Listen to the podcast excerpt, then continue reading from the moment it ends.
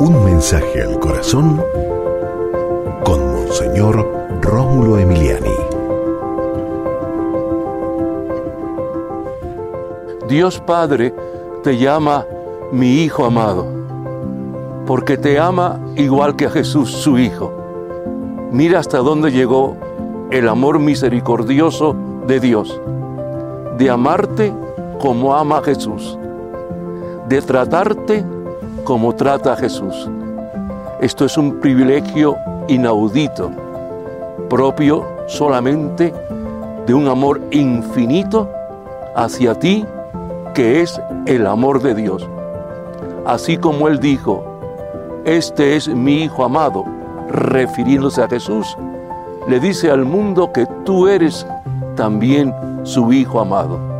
Gracias Padre, porque nos tratas a nosotros como tus hijos y lo somos, gracias a la muerte redentora de Cristo en la cruz.